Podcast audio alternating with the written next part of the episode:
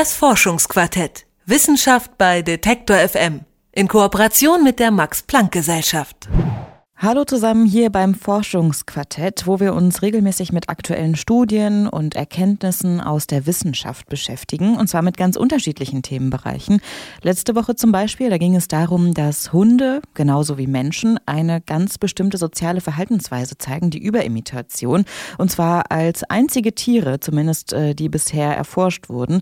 Was genau diese Überimitation ist, das könnt ihr natürlich nachhören, zum Beispiel bei Spotify oder eben da, wo ihr eure Podcasts hört einfach Forschungsquartett eingeben und gerne auch abonnieren, denn heute sprechen wir über ein ganz anderes Thema und dazu ist meine Kollegin Amelie Baerbot hier bei mir im Studio und ich glaube, dass man schon sagen kann, dass wir beide äh, schon Kunstfans sind. Ja, würde ja? ich auch sagen. Mhm. Zumindest äh, gehe ich gerne ins Museum, das äh, oder zumindest ins Kunstmuseum, so viel kann ich schon mal sagen. Aber ich glaube, egal wie groß die eigene Liebe zur Kunst ist, manchmal steht man da irgendwie vor einem Bild und fragt sich, was soll das eigentlich sein? Ich war irgendwann im Museum Abteiberg, weil ich komme ja aus Mönchengladbach äh, und das ist da eben ein relativ großes und bekanntes Kunstmuseum und stehe da vor so, vor so drei Bildern, die eigentlich nur in unterschiedlichen Farben angemalt sind, also Türkis, irgendwie Orange und Pink und davor stehen halt so leere Kurze.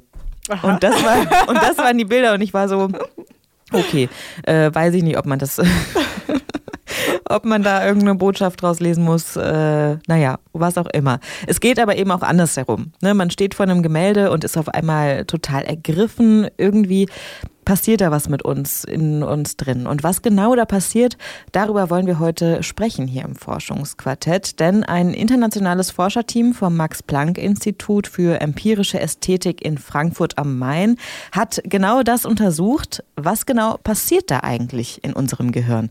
Das weiß eben meine Kollegin Amelie Berbot und deshalb nochmal Hallo Amelie, schön, dass Hallo. du da bist.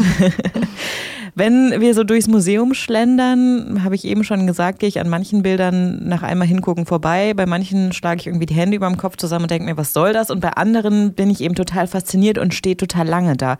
Was genau passiert denn da laut der Studie vom Max-Planck-Institut in unserem Gehirn? Also dieses Forscherteam hat untersucht, ähm, wie das Gehirn von Menschen reagiert, die jeweils für einige Sekunden lang auf einem Bildschirm Abbildungen von Kunstwerken anschauen. Und im Gehirn werden dann in dieser Zeit der Betrachtung verschiedene Areale aktiv, aber eben zu unterschiedlichen Zeitpunkten. Also das heißt, wenn wir so eine ästhetische Erfahrung machen, die es ja ist, ähm, dann ist es ein sehr dynamischer Prozess im Gehirn. Und was da aber genau passiert, kann man am besten verstehen, indem man sich nochmal die verschiedenen Hirnregionen, Hirnregionen genauer anschaut, die da eine Rolle spielen. Dann lass uns das doch mal machen. Also welche Hirnregionen, welche Teile meines Gehirns brauche ich denn überhaupt im Museum und was passiert da? Genau, da gibt es mehrere. Zum einen äh, steigt die Aktivität der Hirnregionen, die für visuelle Reize zuständig sind. Und das ist ja auch total logisch, ne? weil wenn wir ein Kunstwerk betrachten, dann ist es visuell. Außerdem sind aber die Belohnungszentren aktiv, weil wir beim Betrachten vielleicht auch eine positive oder negative Erfahrung machen. Aber wenn wir ein Gemälde ästhetisch ansprechend finden, wird noch ein anderes System von Hirnregionen aktiviert, das sogenannte Default Mode Network kurz auch DMN genannt. Das äh, klingt total fancy. Wofür ist das mhm. denn zuständig? Genau, also dieses Netzwerk ist aktiv, eigentlich wenn wir so ganz bei uns sind, also wenn wir unabhängig von äußeren Reizen denken. Das passiert eben, wenn wir wach sind, aber in so einem Ruhezustand. Und wir reflektieren dann zum Beispiel Erinnerungen, schmieden Pläne oder versinken in Tagträumen. Und man kann einfach sagen, genau, wir lassen die Gedanken schweifen.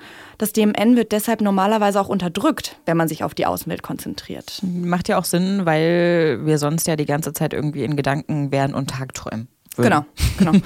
Und deswegen ist es halt so interessant und überraschend, dass ähm, das DMN dann aktiv wird, wenn wir ein Kunstwerk betrachten und bewegend finden. Denn eigentlich sind wir in dem Moment ja mit einem äußeren Reiz, also dem Kunstwerk, beschäftigt. Und Edward Wessel ist Neurowissenschaftler am Max-Planck-Institut für empirische Ästhetik und Autor der Studie.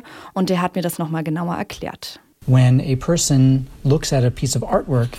Wenn eine Person ein Kunstwerk betrachtet und es ästhetisch ansprechend findet, ist dieses nach innen fokussierte System paradoxerweise aktiv.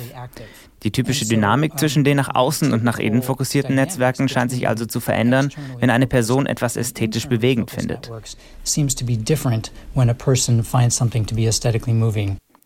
Genau, und Edward Wessel hat mir auch erzählt, was passiert, wenn uns ein Kunstwerk gar nicht interessiert. Wenn eine Person ein Bild nicht ästhetisch bewegend findet, wird das DMN erst unterdrückt und kann dann wieder aktiv werden, relativ unabhängig davon, was in der Außenwelt passiert. Also Sie können sich vorstellen, dass Sie ein Kunstwerk anschauen und es nicht schön finden und das DMN wieder aktiv wird, weil Sie über etwas ganz anderes nachdenken. Also nochmal kurz zusammengefasst, wenn wir jetzt ein Kunstwerk bewegend finden, dann sind im Gehirn Regionen aktiv, die sowohl auf die Außenwelt als auch auf unser tiefes Inneres gerichtet sind, oder? Und das passiert sonst nicht? Genau, ähm, also dieser Prozess passiert manchmal schon, wo eben sowohl äußere als auch mentale und emotionale innere Reaktionen gleichzeitig verarbeitet werden. Aber das ist schon eher selten und daher auch ziemlich außergewöhnlich. Edward Wessel hat aber so eine Vermutung, warum diese besondere Verbindung im Gehirn entsteht, wenn uns ein Kunstwerk berührt. Diese Zustände sind wohl sehr selten. Sie könnten aber etwas gemeinsam haben mit anderen transzendentalen Erfahrungen, wie zum Beispiel bestimmte Formen der Meditation, Aha-Momente oder Momente des Problemelösens oder kreativer Inspiration. Eine Möglichkeit wäre, dass diese Veränderung in der Netzwerkdynamik es den nach innen fokussierten Bereichen im Gehirn erlaubt, mehr von der Außenwelt zu beeinflusst werden.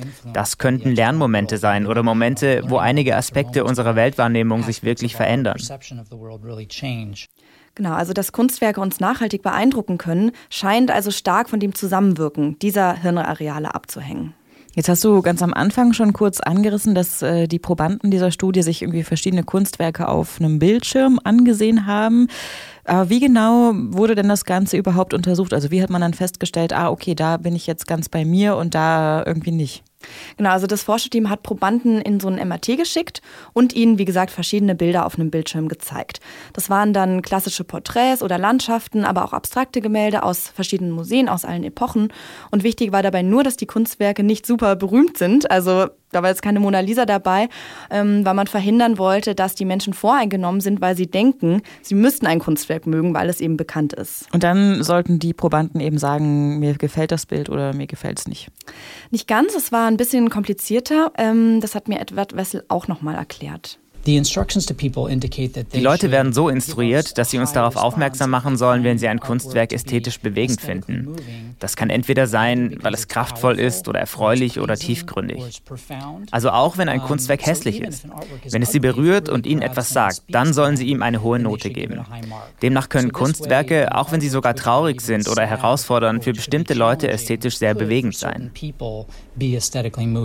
Ja, es geht also nicht darum, ob ein Bild einfach schön ist, sondern ob das Kunstwerk einen berührt. Und welches Gemälde uns bewegt, ist ja total individuell. Klar, denn äh, über Geschmack lässt sich ja bekanntlich streiten. Ne? Aber äh, zumindest liefert die Studie wieder mal einen guten Grund, äh, ins Museum zu gehen, würde ich sagen. Ja, auf jeden Fall. Vor allem, weil das Forscherteam auch vermutet, dass die Erfahrung im echten Museum natürlich noch viel stärker ist. Und ähm, genau, wir haben vorhin schon mal drüber geredet, dass man manchmal von einem Kunstwerk total geflasht ist. Und ich hatte das auch neulich, aber leider kann ich mich nicht mehr erinnern, wie der Künstler hieß. Insofern bleibt das wohl eher ein einmaliges Erlebnis, aber war auf jeden Fall krass für mich und das war so ein total düsteres Bild. Ja, ja bei mir war es tatsächlich ähm, das letzte Mal, dass ich mich so richtig daran erinnern kann, wie fasziniert ich von einem Bild war. Eins von, jetzt kommt es auch so ein bisschen klischeemäßig, von Yves Klein. Ne? Mhm. Ich war in äh, Bilbao im Guggenheim Museum und da hängt eben diese große Leinwand, wo er mit seinem, mit seinem, äh, hier, was er sich hat patentieren lassen oder was das ist, diese dieses, dieser Blauton, der so total intensiv ist, ähm, irgendwelche Models angemalt hat und die ah, haben sich dann über die Leinwand mhm. gerollt. Ja. Und ich stehe davor und ich konnte einfach nicht wegsehen, wo ich mich dann echt gefragt habe, ist hier ein blauer Fleck ne? auf so einem Riesenbild. Aber ich war so fasziniert davon, äh, irgendwie, weiß ich auch nicht, hat das was mit mir gemacht und das ist vielleicht auch genau das, äh, worum es dann geht am Ende. Mhm. Ein internationales Forschungsteam vom Max-Planck-Institut für empirische Ästhetik in Frankfurt hat nämlich untersucht, dass Kunst Hirnareale aktiviert, die wir normalerweise benutzen, wenn wir die Gedanken schweifen lassen. Meine Kollegin Emily Baerboth hat mit Studienautor Edward Wessel gesprochen und in diesem Forschungsquartett darüber berichtet. Und ich bedanke mich für das Gespräch, Amelie. Gerne. Und wir hören uns dann vielleicht äh, nächste Woche wieder zum Forschungsquartett. Denn wenn ihr keine Folge verpassen wollt, dann abonniert doch gerne einfach den Podcast. Und falls ihr zufällig bei Apple Podcast gerade hört, dann lasst uns doch gerne auch Sterne da oder eine Bewertung. Darüber freuen wir uns auf jeden Fall. Und wir freuen uns natürlich auch generell immer über Anregungen und auch Kritik gerne an kontakt.detektor.fm. Mein Name ist Easy Wob und ich äh, freue mich, wenn wir uns beim nächsten Mal wieder hören. Das Forschungsquartett. Wissenschaft bei Detektor FM. In Kooperation mit der Max-Planck-Gesellschaft.